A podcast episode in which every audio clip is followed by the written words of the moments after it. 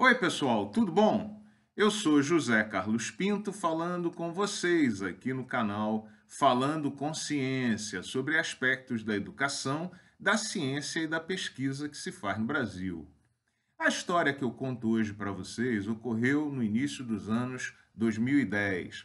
Certo dia, enquanto trabalhava na minha sala, recebi uma mensagem eletrônica de uma certa instância de fomento me informando que uma prestação de contas encaminhada havia sido reprovada e que alguns itens haviam sido glosados da prestação de contas por terem sido executados de forma indevida e diferente do acordado na proposta original.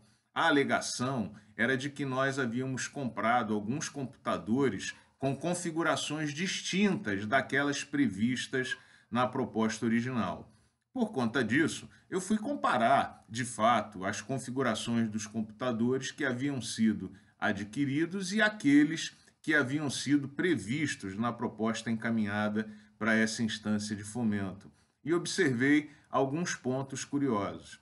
Em primeiro lugar, o modelo que havia sido previsto, incluído na proposta original, simplesmente não estava mais disponível no mercado, o que é muito comum na área de informática, porque o desenvolvimento da tecnologia tem sido muito rápido, como sabemos todos, e modelos costumam desaparecer do mercado muito rapidamente.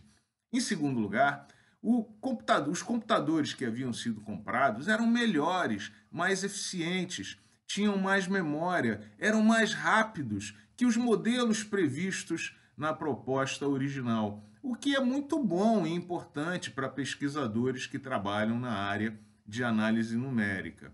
E, em terceiro lugar, é muito importante dizer que os computadores que foram adquiridos foram adquiridos por preços mais baixos, eram mais baratos que os modelos que haviam sido previstos na proposta original. Nesse cenário, uma pergunta importante é: como é possível que uma prestação de contas seja reprovada e que itens sejam glosados por serem melhores e mais baratos que aqueles previstos na proposta original? Pois é, a ciência brasileira está contaminada por esse foco excessivo no processo de prestação de contas e a ideia que se tem é de que um pesquisador vai fraudar o projeto de pesquisa a qualquer momento, que de fato não constitui um problema relevante no Brasil, até onde temos notícia. De acordo com essa proposta, essa maneira de encarar o projeto de pesquisa, as notas fiscais, as planilhas de prestação de contas são mais importantes que os resultados obtidos. Os produtos são as próprias notas fiscais e não os benefícios da pesquisa.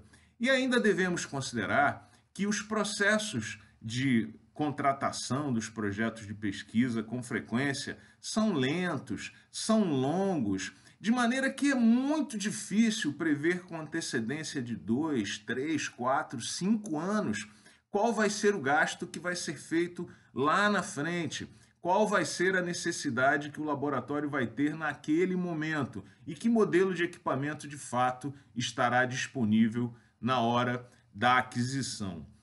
Parece claro que o controle da pesquisa, da qualidade da pesquisa, deve ser feito com base nos resultados e que os processos financeiros e fiscais devem ser encarados apenas como meios para que esses resultados finais sejam obtidos e, portanto, devem ser flexíveis e, e deve ser possível adequar a todo tempo os processos fiscais e de aquisição aos resultados que estão sendo obtidos e às necessidades que aparecem para a pesquisa. Isso não significa, de forma alguma, que não deva haver controle. Deve haver controle, mas esse controle deve estar submetido aos resultados buscados, aos resultados que de fato a pesquisa pretende obter e às necessidades daquele momento. Como é possível justificar, por exemplo, que uma pesquisa pare simplesmente porque o monitor de um computador que controla um determinado equipamento quebrou e aquela aquisição daquele monitor não havia sido prevista três anos antes.